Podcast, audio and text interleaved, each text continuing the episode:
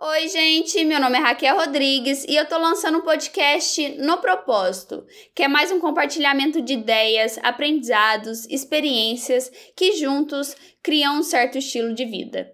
É colocar tudo o que eu busco em um lugar só. Cuidado e amor próprio, saúde física e mental, aprendizados, amor, família, pequenos e rotineiros momentos que, quando recebem devido valor, mostram o sentido da vida em busca do equilíbrio e aprendendo a viver o processo de evolução, construindo o meu melhor a cada dia. E claro, muito bem acompanhada.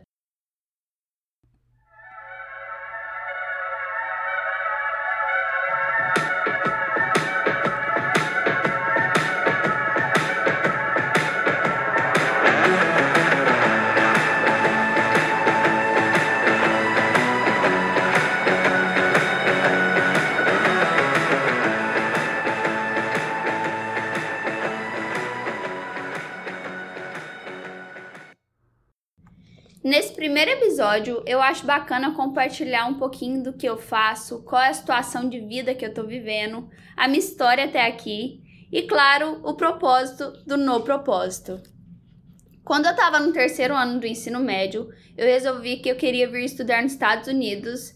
E, para quem não sabe, todas as universidades norte-americanas, tanto a pública quanto a privada, elas são pagas. Então, eu precisaria de alguma bolsa para que esse sonho acontecesse.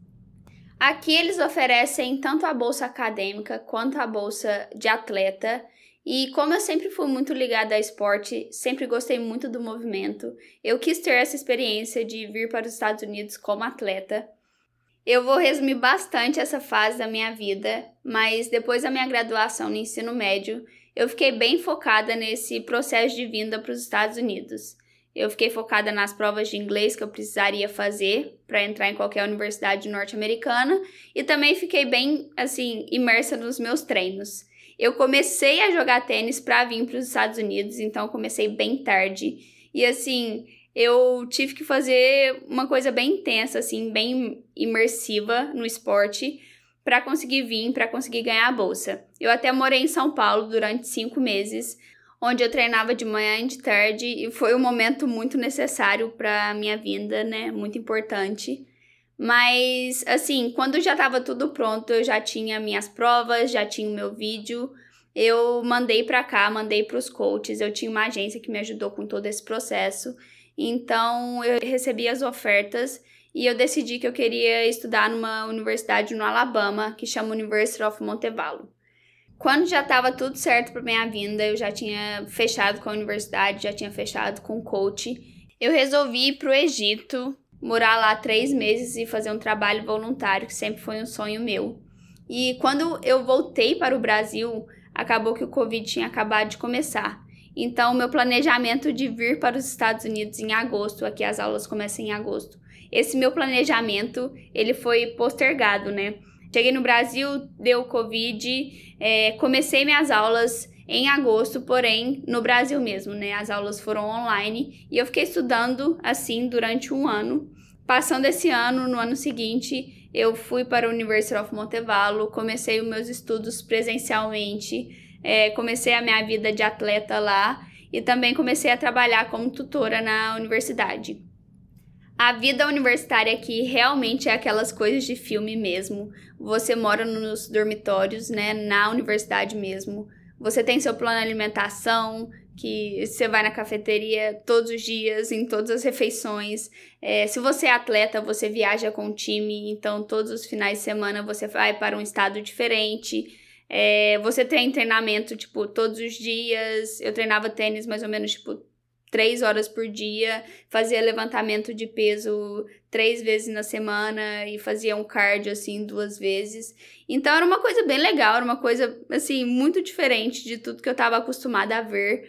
Mas a universidade em si, ela era uma universidade muito pequena, era um estado que eu não me adaptei.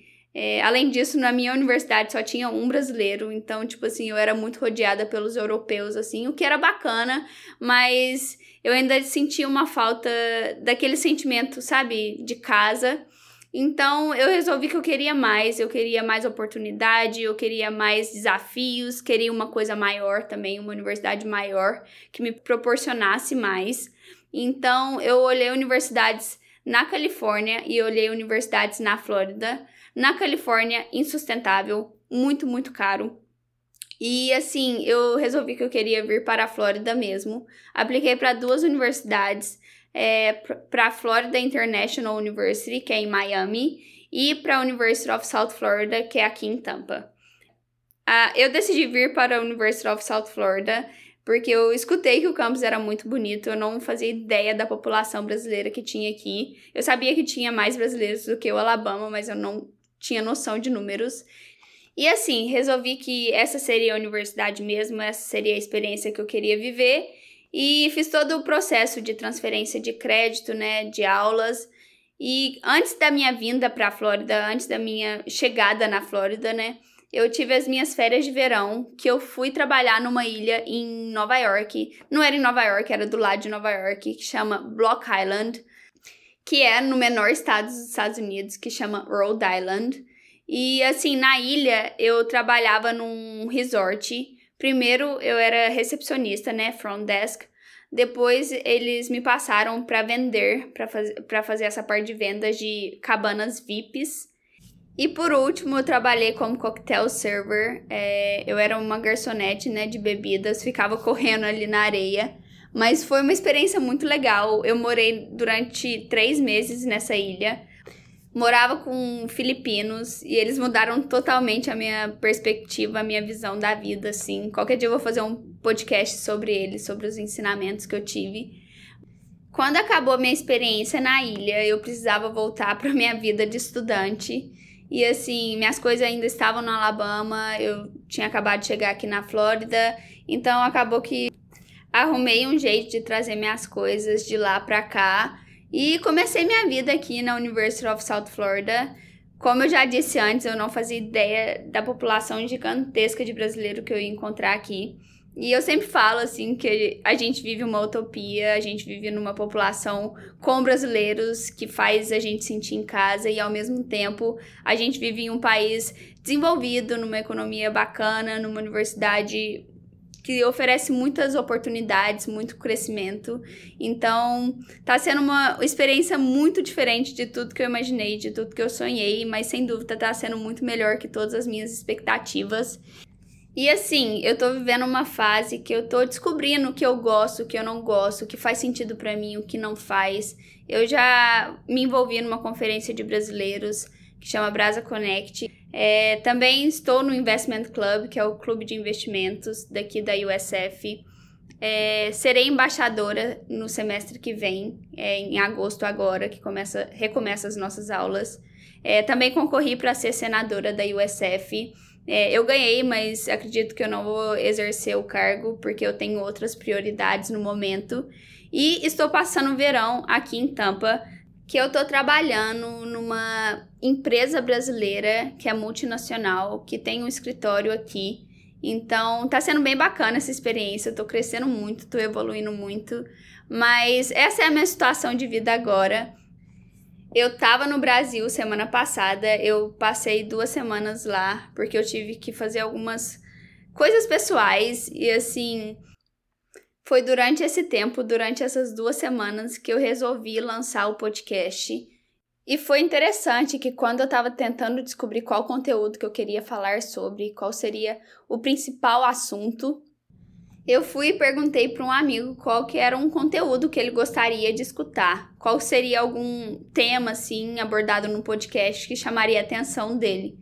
E ele foi lá e respondeu: "Ah, Raquel, eu gostaria muito de escutar sobre carros".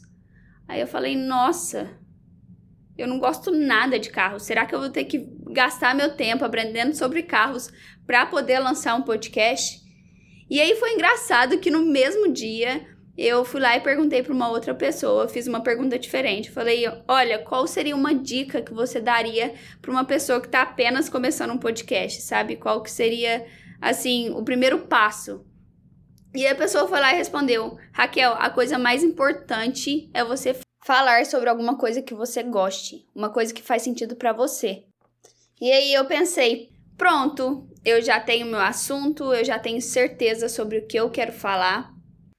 E assim, é legal de ver que nesse meu primeiro processo, nessa minha primeira iniciativa com podcast, eu tive um ensinamento, é, que foi a importância das perguntas que a gente faz. Eu acho assim que muitas das nossas iniciativas, muitos dos nossos primeiros passos, eles vêm de uma pergunta. E às vezes a gente está num caminho, a gente está é, envolvido em alguma coisa que não faz tanto sentido pra gente, porque a gente não tá fazendo as perguntas certas, sabe?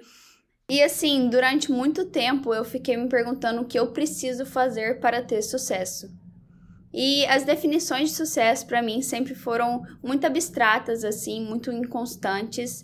Eu tenho a minha própria definição de sucesso, mas às vezes ela ficava muito misturada com a concepção de sucesso de outras pessoas, o que as pessoas acreditam ser sucesso para elas. E uma vez eu estava lendo um livro e eu li uma frase que diz o seguinte: dois pontos. Seu nível de sucesso raramente excederá o seu nível de desenvolvimento pessoal, pois sucesso é algo que você atrai por quem você se torna. E aí essa pergunta como ter sucesso, como alcançar o sucesso, ela foi respondida. Para mim, o desenvolvimento pessoal vem antes do sucesso. Realmente a gente consegue o sucesso no, nos meus padrões, na minha percepção, por quem a gente se torna, pela construção que a gente faz e por todo esse processo de evolução, de crescimento, de aprendizados. Baseado nisso e baseado em todo esse papo sobre perguntas, fazer a pergunta certa, é, veio a resposta, né? Veio a resposta daquela pergunta que eu fiz no início do podcast, que é qual é o propósito do no propósito, da criação do no propósito. E a resposta tá aí. É, eu quero compartilhar um pouco desse crescimento, dos aprendizados, da construção.